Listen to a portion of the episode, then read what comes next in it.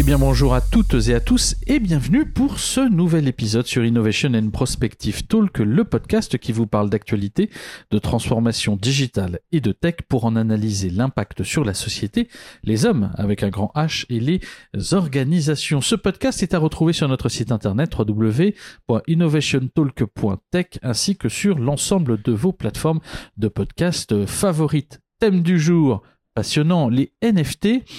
NFT, ça fait longtemps, euh, quelques mois, euh, qu'ils euh, subissent les affres des médias. On a laissé la fièvre retomber et Lionel, c'est le sujet du jour. Bonjour Lionel. Salut Mathieu, sujet du jour. Alors de ces jetons, parce qu'on va traduire en français NFT, hein, ça veut dire des jetons non fongibles. Alors déjà, tu vois, on commence à utiliser un, un nom que l'on n'utilise pas trop, non fongible. Alors ça veut dire qu'à l'opposé de fongible, ces jetons sont non fongibles. Et puis on sait qu'ils sont basés sur euh, des stratégies de cryptographie que l'on connaît bien et que l'on va essayer de détailler. Et que l'on va même retrouver peut-être dans le métaverse. Vaste programme, beaucoup de mots-clés. Nous aurons également un invité, enfin une invitée, maître Julie Rouchon, qui nous parlera euh, notamment de la fiscalité associée à ces NFT, puisqu'on parle bien d'achat et de vente, bien entendu, sur cet épisode. Bienvenue à tous. Alors, on commence par une première question. On va essayer de se dire euh, quel est véritablement le NFT, à quoi il ressemble, à quoi sert-il, sur quoi est-il basé? Alors, on peut peut-être déjà expliquer, euh, tu soulignes le nombre de mots-clés importants, fongible, non fongible, etc., ce qu'est un token non fongible par rapport à un token fongible. On va dire que quand vous achetez, euh, quand vous utilisez de la monnaie, une pièce de 1 euro euh, en France et une pièce de 1 euro euh, en Italie auront euh, sensiblement la même valeur, c'est-à-dire 1 euro. C'est ce qu'on appelle euh, de la monnaie fongible. C'est la même chose pour le Bitcoin, c'est la même chose pour Ethereum, c'est la même chose pour les autres monnaies. Ce qui va, euh, ou les cryptoactifs, ce qui va changer fondamentalement avec les NFT, les non-fungible tokens, c'est justement qu'ils n'ont pas la même valeur. Et là, tu avais donné un exemple qui était très intéressant puisque dans chaque billet de banque que l'on utilise, le billet de banque, afin qu'il soit numéroté et donc unique, il a un petit numéro de série euh, qui, qui s'affiche sur le billet de banque. Eh bien, on pourrait se dire, eh bien, ce billet de banque, là, celui-ci, alors celui que vous avez dans votre portefeuille peut-être comme porte-bonheur, le, célèbre billet de 1 dollar, mmh. il a un petit numéro, mais comme il a appartenu à quelqu'un de célèbre, ce numéro, eh bien, celui-ci ne va plus avoir cette valeur de 1 dollar, mais peut avoir une valeur de plusieurs milliers de dollars.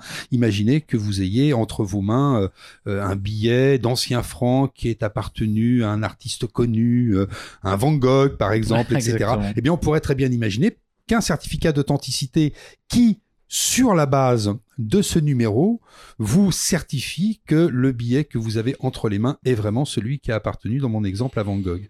Et comment peut-on garantir que ce numéro est traçable Alors là, c'est toute la particularité. Tu as parlé du billet de banque qui est, euh, à mon sens, un très bon exemple pour comprendre la différence, même sur une monnaie fongible en soi, deux billets de 1 dollar ou deux billets de, de 5 euros qui ont la même valeur intrinsèquement. Bah non, à la logique des NFT, c'est totalement différent si on se réfère, comme tu l'as dit, au numéro de série par rapport au NFT, on, est censé, au départ en tout cas, être en ligne. On est censé être dans euh, le Web 3, les grands mots, le Web 3, ce web décentralisé, euh, sur lequel, effectivement, au travers des plateformes qui sont euh, disponibles sur le marché, on va pouvoir mettre en ligne une image euh, et cette image va être associée à un token non fongible, un numéro de série unique qui va pouvoir identifier l'ensemble finalement de la durée de vie euh, de ce produit immatériel de cette image et qui va donc au travers du temps va pouvoir remonter sur tout l'historique de sa création jusqu'à sa première vente jusqu'à l'ensemble des ventes successives. Donc ce qui est intéressant, c'est l'historique. On en parlera après parce que ça peut s'appliquer aussi à l'art et notamment euh, quand s'appelle au produit parce que les marques s'y intéressent de près. Mais en tout cas, ce qui est intéressant, c'est qu'on va pouvoir initier une forme de dépôt sur les plateformes comme OpenSea par exemple. On va pouvoir déposer une image et euh, voir une série parce que l'intérêt des justement des NFT c'est aussi d'acheter une collection. Hein. On voit bien ces images très régulières avec le fond, le visage, les yeux, tout ça qui change. Et alors que c'est exactement le même personnage, donc des collections entières que l'on va pouvoir acheter et dont on va pouvoir maîtriser à la fois le prix de revente et puis une fois que ça ne nous appartient plus, qu'on l'a cédé à quelqu'un pour un montant X, et ben on va pouvoir être commissionné sur l'ensemble des ventes successives qui vont avoir lieu. Donc toute la chaîne du créateur jusqu'au dernier utilisateur en date peut être tracée, connue, mais aussi rémunérée. Donc là, évidemment, ça nous fait penser aux smart contracts de l'Ethereum qui sont basés sur la technologie blockchain en grande partie, effectivement, parce que ce qui est intéressant, c'est cette traçabilité. Et donc, c'est donc la blockchain qui est le sous-jacent de la garantie de cette traçabilité et la garantie peut-être pour l'artiste de toucher une rémunération au fur et à mesure qu'il y a des transactions sur l'œuvre qui a été enregistrée et numérotée. Alors, c'est un peu l'objet. Euh, alors, tu, tu, tu soulignes blockchain qui est le sous-jacent technologique. Il y a quand même ce qui est la caisse de résonance et d'amplification qui est le métaverse. C'est-à-dire, il faut des lieux pour acheter tout ça, et notamment euh, certains NFT, dont on reparlera des cas d'application dans une minute. Mais en tout cas, euh, il y a très récemment quelqu'un qui a acheté un yacht euh, pour plusieurs dizaines de millions euh, d'euros euh, un yacht fait de code, de lignes de code, puisque c'était un yacht dans le métaverse. Donc effectivement, ce sont des actifs immatériels que l'on va pouvoir acheter à des prix qui peuvent être, alors pour l'histoire, il y en a très peu en réalité, mais en tout cas qui peuvent être juste hallucinants, parce qu'il n'y a clairement plus de prix.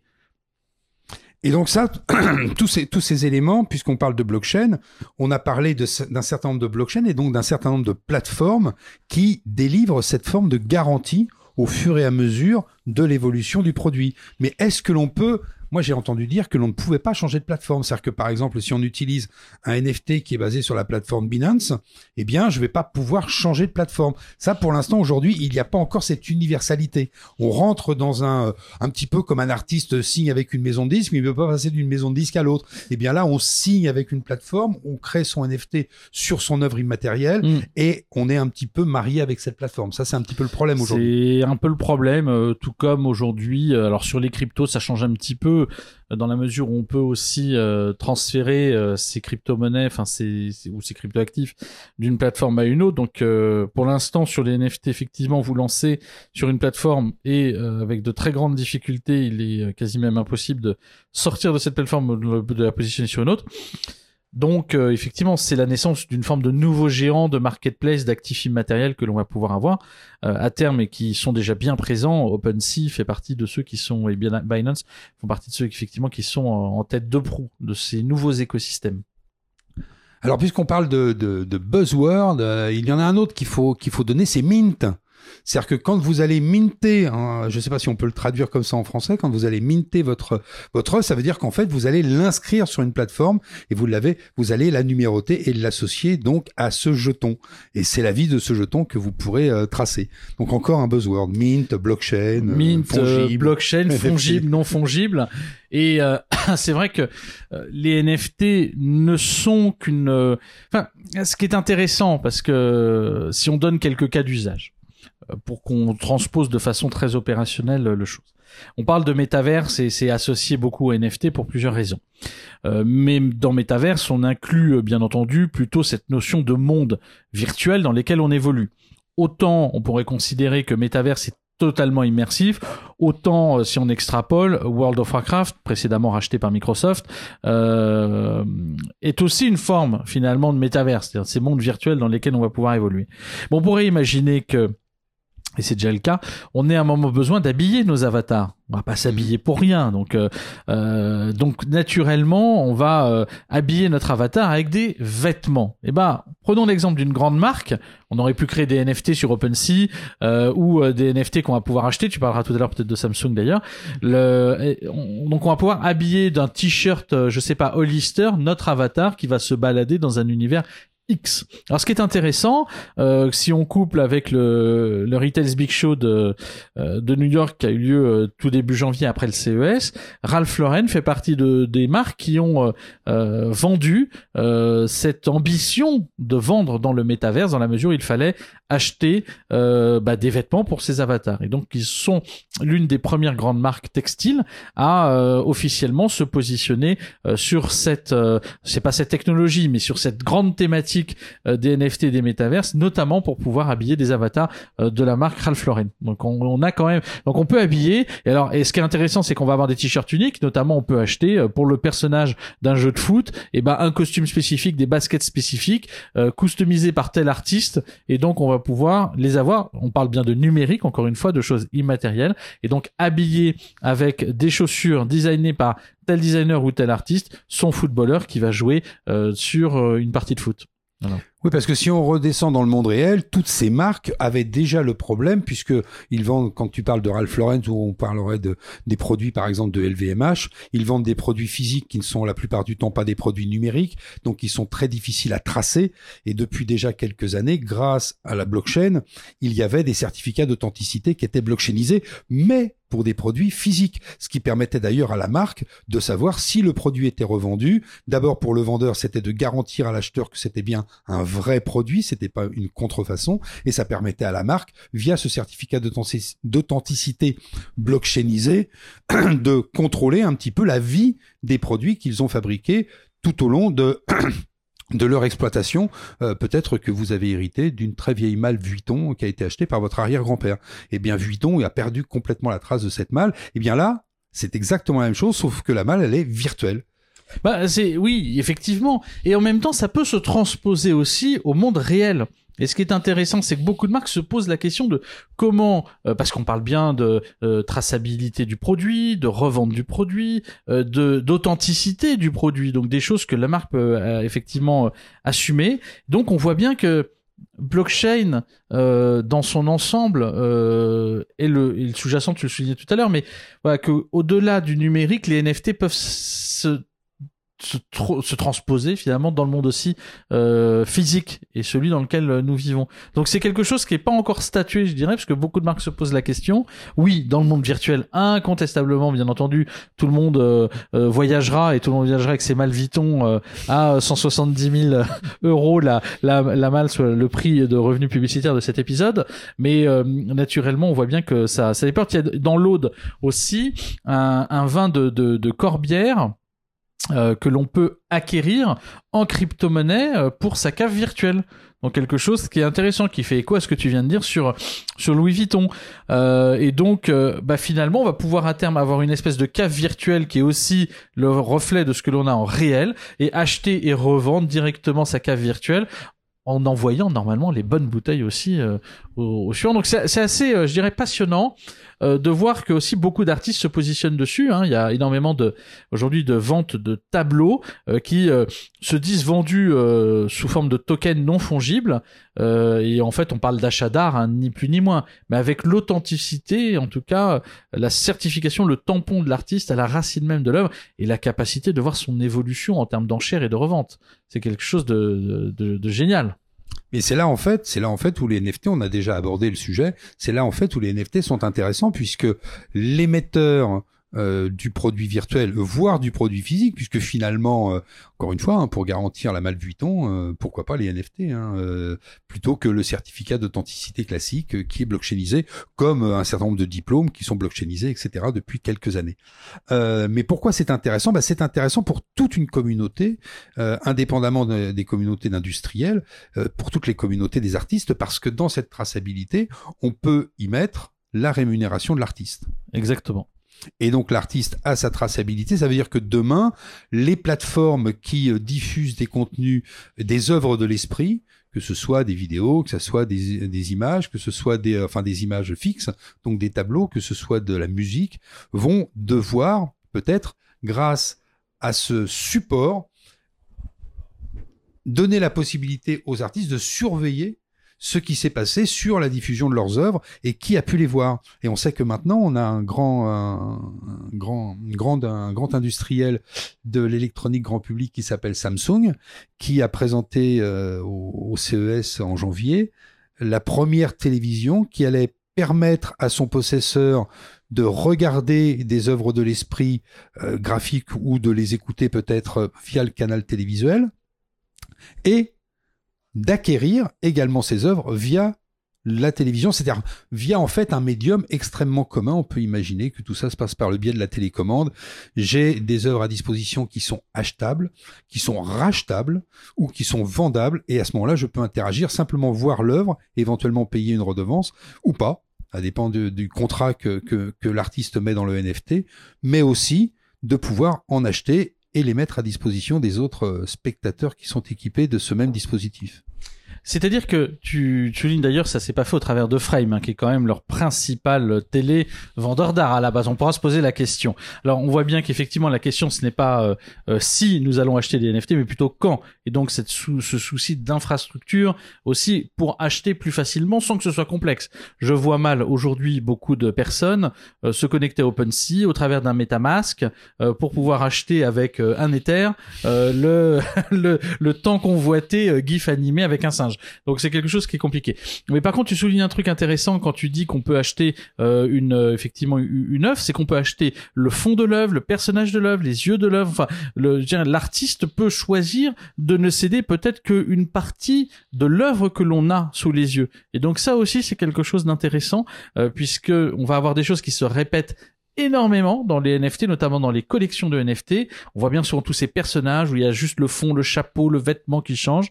Donc il y a aussi cette euh, finalement cette euh, cette œuvre multiple, euh, cette mise en abîme de l'œuvre où on achète des petits morceaux de l'œuvre en question. Donc on peut avoir plein de tiroirs là-dedans. C'est assez assez intéressant à, analyser. Ce qui voudrait dire que la limite de cette création n'est que la limite de la créativité des artistes, qui peuvent être infinis. Alors oui, déjà, euh, mais en même temps, euh, c'est assez euh, la, la, notion de traçabilité de l'œuvre est assez antinomique avec souvent le marché de l'art, qui est quand même un marché relativement caché, enfin caché ou ou qui ne qui se cache, qui n'est pas forcément très présent euh, dans la surveillance. On voit bien entendu un Banksy euh, se vendre des euh, dizaines de millions d'euros. On voit par-ci par-là un Mr Brainwash, pareil, prendre quelques centaines de milliers d'euros, si ce n'est plus, bien sûr.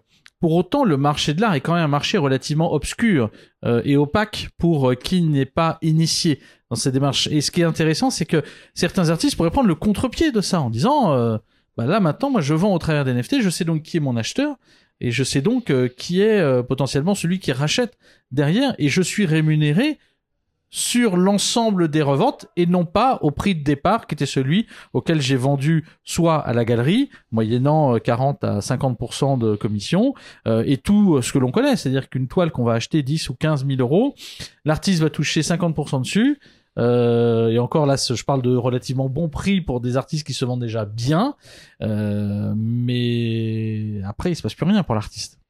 Non, et puis surtout, euh, d'abord le marché de l'art, comme tu dis, fermé. Moi, je, je en dehors de la musique, pardon. Je, je, dirais que le marché de l'art, il est, il, il, est restreint. En fait, il est restreint à, à un, un aéropage de connaisseurs. Mais là, quand on rentre sur du produit électronique grand public qui permettrait l'acquisition et la revente, plus ou, ou en parallèle, associé avec la créativité des artistes, et eh bien d'un seul coup, ce qui se passait dans une galerie ou ce qui se passait dans un cinéma d'arrêt d'essai et qui a été transposé sur YouTube, et eh bien ce qui se passe dans une galerie va être transposé sur des téléviseurs. Et là, d'un seul coup, c'est un marché qui s'ouvre non plus dans ces lieux restreints ou dans ces lieux où euh, simplement quelques initiés euh, les fréquentent parce que il y a des codes, parce que voilà, il y a un langage, etc. Euh, d'un seul coup, eh bien, ça devient le grand public. Et le grand public, eh bien, lui, il approuve, il valide, il, euh, il, euh, comment dire, il adopte. Il adopte cette, cette stratégie qui peut être une stratégie d'art digital. Et là, on est dans une révolution de, du marché de l'art avec un A majuscule. Bah, qui le rend accessible et au plus grand nombre à des tarifs euh, qui en plus sont souvent très abordables au départ. Hein. Les, les, premiers euh, sont quasiment à rien du tout, les premiers NFT qu'on peut acheter, et euh, certains en ont fait leur beurre, bien entendu, ce sont les premiers arrivés qui sont les premiers servis. Et donc on peut autant acheter une œuvre d'art comme on le voit sur OpenSea, que quelques mètres carrés dans un univers virtuel, et que dans le métaverse de Facebook, on pourra acheter un lac entier où tout le monde viendra se ressourcer ou faire son séminaire d'entreprise ou sa retraite de yoga et spirituel, et vous nous mettrez une barrière à l'entrée en disant tu peux mais tu payes de la même manière que quelqu'un pourra acheter une salle de spectacle et acheter ces quelques mètres carrés de salle de spectacle, placarder de quelques NFT au travers d'un, de, de la vente d'affichage publicitaire que l'on pourrait avoir, et donc avoir des espaces virtuels dans lesquels on pourra faire payer des gens pour qu'ils viennent. C'est ça la promesse du métavers, c'est ce qui permettra à chacun de trouver de nouveaux modèles économiques. En tout cas, c'est effectivement bah, tous ces revenus qu'on pourra y associer, en partie grâce euh, au, NFT, c'est, c'est euh, non-fungible token, on vous le rappelle. Et donc là, on est sûrement à un tournant. Un tournant à la fois. Alors, c'est vrai qu'on parle de métavers, c'est moi-même, je me dis bon, alors avec mon casque de réalité virtuelle, pour tous ceux qui ont regardé euh, euh, le, film de Spielberg Ready Player One, euh, je suis pas certain que l'adoption massive se fera pour demain et se fera pour toutes les générations. Hein, on a peut-être que les moins de 30 ans, les moins de 25 vont vite plonger dedans parce que de toute façon, ils ont déjà été abreuvés à la réalité virtuelle et à la réalité augmentée. Je suis pas sûr que tout le spectre des générations plonge dedans. Mais à partir du moment où on est dans une interaction qui se fait par rapport à des dispositifs faciles à prendre en main, parce qu'encore une fois, euh, les, euh, les crypto-valeurs, les crypto-monnaies n'ont commencé à circuler véritablement efficacement quand des plateformes les ont mises à votre disposition de façon fluide et sans irritant. Bah, c'est sûr que si tout le monde devait avoir un ledger ou un disque dur crypté, euh, enfin, on n'était quand même pas euh, sur la, enfin, sur l'investissement que pouvait faire le tout à chacun. C'était, non, il y avait des barrières techniques. Des barrières techniques, des barrières de connaissances, des barrières de finances. Enfin bon, c'était, c'était relativement complexe. Alors que là, on commence à voir poindre. Maintenant, est-ce que les choses seront adoptées massivement? C'est une autre histoire, mais on commence à voir poindre des outils et notamment ce fameux, ce fameux téléviseur de Samsung qui, qui facilite la vie du, du on va dire, de l'amateur, éventuellement de l'acheteur. Effectivement. Alors tout ça pose une question quand même fondamentale qui est celle de savoir et les euh, sous. les sous. Alors euh, on s'est posé la question et euh, pour vous avouer très franchement on a préféré solliciter les compétences et l'expertise de quelqu'un qui se penche sur ces questions de fiscalité à qui on a posé la question de savoir quelles étaient quelle était la fiscalité applicable lors de l'achat ou de la vente d'un d'un jeton non fongible, donc d'un NFT, et quelle était la fiscalité qui pouvait s'appliquer. Et donc c'est euh, l'invité euh, de cet épisode, maître Julie Rouchon, qui est avocat en droit fiscal spécialisé entre autres sur l'économie du numérique. À tout de suite. Euh, Julie, première question que j'aimerais te poser, quel est le cadre législatif euh, Est-ce qu'on est en retard aujourd'hui par rapport aux autres pays du point de vue des NFT Bonjour à tous. Euh, bonjour Mathieu, bonjour Lionel, merci de m'avoir invité à ce podcast. Alors aujourd'hui, il n'existe à l'heure actuelle aucune disposition législative, donc aucune loi, aucune ordonnance, aucune circulaire qui définit expressément dans la loi les NFT en France. Donc on est dans ce qu'on peut appeler un vide juridique. Alors, on n'est pas en retard en France par rapport aux autres pays. Par exemple, aux États-Unis, au Royaume-Uni, il n'y a pas non plus de régime clair sur le sujet. Euh, donc on se dit peut-être que les pays attendent de voir un peu ce que vont faire les voisins sur le sujet, ce qui euh, ne serait pas la première fois en termes de, droit ou de fiscalité. Ça rappelle effectivement le sujet des cryptos qui a su se réguler euh, depuis, mais qui globalement répond à la même temporalité. On attend, on regarde ce que, font les voisins et on avise. Alors du point de vue euh, fiscal, quel est euh, finalement euh, le point de vue que tu pourrais nous apporter du point de vue du spécialiste, hein, j'entends, du point de vue fiscal par rapport au NFT Alors pour définir un régime fiscal en France et puis dans la plupart des pays de toute façon, il faut d'abord revenir au droit. Donc on dit souvent que le droit a horreur du vide, c'est-à-dire que si il n'existe pas encore de régime juridique sur les NFT, on va essayer de se rattacher à un régime existant pour définir quel est l'actif, quel est le NFT en droit, et ensuite pouvoir le fiscaliser en fonction de cette catégorie. Du coup, la première étape, elle consiste à qualifier les NFT en droit. Alors, on a plusieurs pistes aujourd'hui. Est-ce que c'est un actif numérique? Est-ce que c'est un jeton numérique? Est-ce que c'est une œuvre d'art?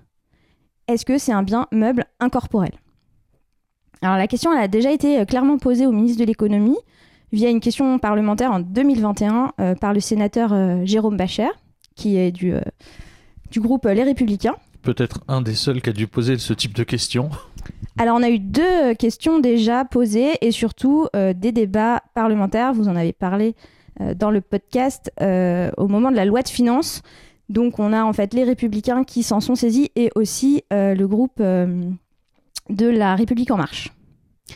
Mais aujourd'hui, on n'a pas de réponse en fait euh, sur cette question qui a été posée en 2021. Donc on attend que la question soit tranchée par le gouvernement, ce qui nous permettrait d'assurer le régime fiscal qui découlera de la qualification en droit. Tant qu'on n'a pas cette réponse, tant qu'on ne voit pas aussi euh, ce qui se passe au niveau des redressements, par exemple, de l'administration, on n'a pas de position claire et donc c'est que des pistes et des recommandations qu'on peut faire aujourd'hui. Donc du coup, la première piste, c'est l'actif numérique.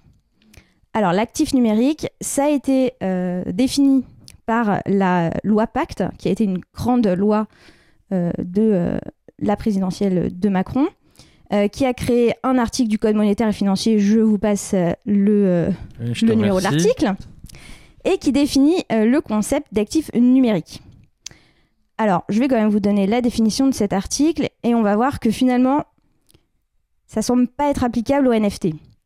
Pourquoi? Parce que cet article parle de toute représentation numérique d'une valeur qui n'est pas émise ou garantie par une banque centrale ou une autorité publique, qui n'est pas nécessairement attachée à une monnaie, euh, qui ne possède pas le statut juridique d'une monnaie, mais qui est acceptée par des personnes physiques ou morales comme un moyen d'échange, et qui peut être transféré, stocké ou échangé électroniquement. Donc du coup, on voit bien que dans cette définition, on n'a pas le fameux critère de non-fongibilité qui caractérise les NFT, qui ne sont pas des valeurs d'échange. Donc on peut se dire que l'actif numérique, c'est pas forcément euh, une catégorie dont on va pouvoir euh, qualifier les NFT. Les jetons numériques, c'est pareil. On va pas, euh, on se rapproche. Pourquoi? C'est aussi un, un article du Code monétaire. On se rapproche parce que on parle là de droits, des, des biens incorporels qui représentent un ou plusieurs droits. Donc on a ce côté euh, droits patrimoniaux qui peuvent nous rapprocher un peu des, euh, des NFT, comme euh, les certificats d'authenticité dont vous parliez également. Mhm. Mais on n'est pas non plus a priori dans les jetons numériques parce que cette qualification a été euh, créée pour la réglementation des offres de jetons publics. Donc c'est quand même euh, un critère de, fongibilité aussi qui exclurait les, NFT. Mais ça reste une piste, mais a priori on aurait tendance quand même à, l'écarter. Ensuite on a les, œuvres d'art. Vous en avez aussi beaucoup parlé. Euh, les œuvres d'art, on rentre pas non plus expressément dans la liste des œuvres énumérées par le Code de la propriété intellectuelle. C'est bien normal. Les NFT ont été créés après euh, ces articles. Donc, est-ce qu'on pourrait se rattacher ensuite euh, à ces œuvres d'art? Est-ce qu'ils vont modifier la loi pour rajouter de nouvelles euh, œuvres d'art comme des NFT Peut-être. Aujourd'hui, on n'est pas dans cette liste, mais on pourrait s'y rattacher. Notamment, on a donc le côté certificat d'authenticité de l'œuvre plutôt que le support de l'œuvre pour les NFT. Donc, euh, on serait peut-être plus sur un acte de cession de droits patrimoniaux. Voilà, c'est toutes les questions qui sont aujourd'hui sur euh, est-ce qu'on pourrait définir un NFT comme une œuvre d'art? L'œuvre d'art, euh, c'est à la fois le support, les droits patrimoniaux, donc pourquoi pas? Donc vous voyez que là, on a déjà donné bah, plusieurs idées, mais finalement, aucune n'est totalement satisfaisante aujourd'hui. Donc du coup, comme on n'a pas de, de catégorie au niveau droit, fiscalement, bah, on va essayer de se rattacher à l'une ou à l'autre en voyant ce qui aujourd'hui est le moins euh, risqué et euh, en attendant de voir ensuite les débats euh, qui vont avoir lieu et puis les positions de, de l'administration et du gouvernement. Donc on va avoir plusieurs possibilités au niveau de la fiscalité. Si on reprend la fiscalité des, des bitcoins, on a eu un historique qui a évolué. En 2014, quand on a commencé à vraiment parler de la fiscalité, euh, le, gouvernement, l'administration fiscale considérait que les gains qui étaient euh, tirés par des particuliers de la cession à titre occasionnel de euh, crypto-monnaies, donc à l'époque on parlait surtout des bitcoins, étaient imposables à l'impôt sur le revenu dans la catégorie des bénéfices non commerciaux. Donc c'est une catégorie de, revenus que, que vous insérez dans votre déclaration fiscale en tant que particulier. Et quand on était sur un revenu habituel, on parle plus de revenus du coup professionnels et du coup on mettait ça dans la catégorie des bénéfices industriels et commerciaux, mais toujours au niveau de la déclaration fiscale du particulier. Le Conseil d'État, lui, dans une décision de 2018, a remis en cause un peu cette approche et a considéré que seuls les gains réalisés par des particuliers dans le cadre d'une activité d'achat-revente habituelle relevaient de la catégorie des bénéfices industriels et commerciaux. Et quand c'était des particuliers, de façon occasionnelle, là, on était dans des plus-values sur des biens meubles. Donc euh, voilà, les plus-values que vous pouvez faire de façon Mhm. occasionnelle, euh, comme quand vous vendez euh, des, des actions dans le cadre de, de votre PEA, par exemple. Bon, du coup, le législateur a bien compris qu'au bout d'un moment, il fallait prendre aussi des, des dispositions. Et la loi de finances de 2019 a indiqué clairement que la cession de crypto-monnaies était soumise au régime des plus-values et le nouveau régime, c'est-à-dire le prélèvement forfaitaire au taux global de 30%. Donc 12,8% d'impôts et 17,2% de prélèvements sociaux. Et on a eu le Conseil d'État qui a aussi dit que, euh, dans un sens, c'était des biens meubles incorporels, les bitcoins. Donc, on pouvait aussi se référer au régime de cession de biens meubles euh, avec euh, une plus-value imposée au taux global de 36,2%, donc prélèvements sociaux inclus, et avec l'application d'un abattement de 5% pour durée de détention au-delà de la deuxième année. Sachant que les gains inférieurs à 5 000 euros euh, sont exonérés. Donc, on a un historique quand même euh, où on voit que le législateur et la jurisprudence ne sont pas forcément d'accord sur le traitement fiscal Mmh, applicable. Ça a évolué au fil des ans. Euh, bon, globalement, on est quand même sur euh, le, le PFU, donc au taux de 30%, et l'application de, des plus-values de biens meubles incorporels. Donc, comme je vous disais, hein, il y a eu pas mal de discussions pendant les débats euh, de la loi de finances pour 2022. Il y a des amendements qui avaient été proposés qui euh, demandaient à ce qu'on, euh, enfin vraiment sur les NFT, qui demandaient d'exclure les NFT du régime général des plus-values de, de cession d'actifs numériques en créant un régime qui concernait que les NFT. L'idée, c'était de créer un régime qui prévoit une imposition des jetons non fongibles en fonction de leur actif sous-jacent. Donc si le NFT concernait une œuvre d'art, Mhm. c'était d'utiliser le régime fiscal des cessions d'œuvres d'art. Si le NFT concernait euh, un bien immobilier, un bien corporel, incorporel, voilà, qu'on suive en fait le régime ensuite applicable. Les euh, amendements ont été abandonnés pendant euh, les discussions. Donc aujourd'hui, c'est pour ça qu'on n'a toujours pas de régime juridique et fiscal clair, puisque il y a eu une première étape de discussion, mais on ne s'est pas arrêté sur, euh, sur un régime. euh, donc il faudra attendre euh, encore les prochains débats l'année prochaine, peut-être une nouvelle, une nouvelle loi avec. Voilà, Peut-être que la pression se fasse aussi euh, des utilisateurs euh, ou de l'adoption massive et qui nécessite de légiférer rapidement. Exactement. Ou alors si euh, il y a des redressements fiscaux, l'administration va devoir prendre des positions au niveau fiscal. Donc ça veut dire qu'il va falloir qu'ils se mettent d'accord aussi. Donc finalement, on attend, on, on déclenche pas un rescrit euh, tout seul, qui est euh, le droit opposable que l'on peut demander. Enfin, c'est la position que l'on peut demander à l'administration fiscale dans un cas précis. On attend qu'il y ait des redressements qui se passent et de voir ce que ça va donner. Alors on pourrait, euh, on pourrait demander un rescrit. Euh, ça pourrait être intéressant. Après, on connaît la machine de l'administration fiscale. Euh, on sait que sur un sujet comme ça, où finalement, euh, pendant la loi de finances, ils n'ont pas pris position, euh, c'est certainement pas en répondant à un rescrit d'un particulier qu'ils vont Qui vont prendre faire. position. Sauf s'il y a peut-être des millions en jeu ou une société effectivement, quand on voit tout ce qui peut euh, tourner en ce moment, c'est ça reste massif hein, les NFT. Et c'est c'est là qu'en effet, si on a de plus en plus de sujets, il va falloir qu'ils prennent position. Après, ils attendent peut-être aussi ce qu'on disait au tout début, euh, de voir un peu ce qui va se passer dans les autres pays euh, pour voir euh, quelle, à quelle sauce va être mangé le, le particulier. Parce que le sujet aussi, c'est quand tu précises qu'il y a qu'on peut prendre le sous-jacent, c'est quand même qu'il y a au- aujourd'hui un- une traçabilité sur toute la durée de vie du NFT. Et donc, euh, l'artiste ou l'auteur du NFT est rémunéré tout au long de la vie de l'achat et de la revente. Donc, ça veut dire que finalement, tout au long de la vie de l'œuvre, euh, il faudra avoir une fiscalité qui s'adapte au fur et à mesure parce qu'on est commissionné du pourcentage de, euh, de la revente. Donc ça veut dire qu'à terme, de toute façon, la fiscalité devra s'appliquer sur le, sur le long terme pour euh, l'ensemble de la chaîne des acheteurs et revendeurs, enfin du créateur, acheteur et revendeur. Alors au niveau de la fiscalité, euh, le, le fait générateur de l'imposition, c'est le moment de la session. Donc ce sera à chaque stade, à Mm. chaque fois qu'il y aura une session, où là il faudra euh, regarder la fiscalité applicable en fonction de la personne qui vend et de ce qu'elle vend à ce moment-là. Et ben, ça laisse des déclarations d'impôts sympathiques à faire, tout ça. Alors, euh, du coup, au niveau de la fiscalité, qu'est-ce qu'on peut euh, préconiser aujourd'hui pour ceux qui sont actuellement en train de vendre et d'acheter euh, sans avoir un régime clair de défini? Aujourd'hui, la préconisation, ce serait de d'imposer en fonction du régime des biens meubles incorporels, c'est-à-dire le prélèvement à 36,2%, 19% d'impôts, 17,2% de prélèvements sociaux. Pourquoi? Ce régime, en fait, il recouvre deux des trois hypothèses, en fait.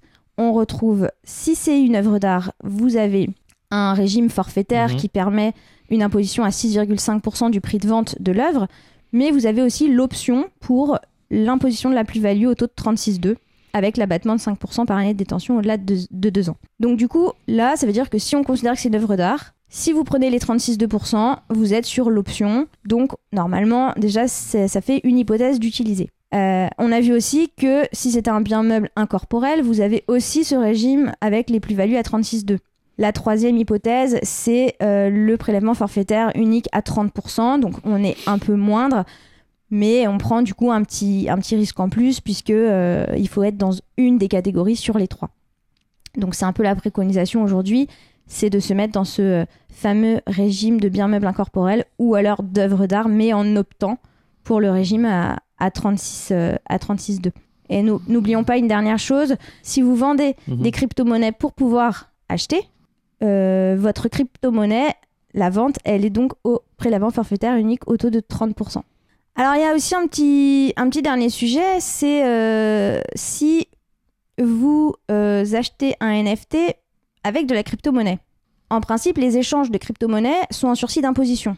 Mm. Donc vous ne payez de l'impôt qu'au moment de la cession de la crypto-monnaie où vous allez récupérer de, de- du numéraire, de, de l'euro ou du dollar, euh, mais, mais pas une crypto-monnaie en échange. Vous êtes en sursis en attendant. Alors le NFT, on l'a dit, c'est pas une crypto-monnaie. Euh, mais est-ce que on n'a pas aujourd'hui quand même un- une idée d'échange d'actifs numériques, si tant est qu'on peut se caler quand même sur les actifs numériques Et dans ces cas-là, savoir si tant qu'on échange un NFT avec de la crypto-monnaie, est-ce qu'on a vraiment euh, une imposition ou est-ce qu'on est en sursis?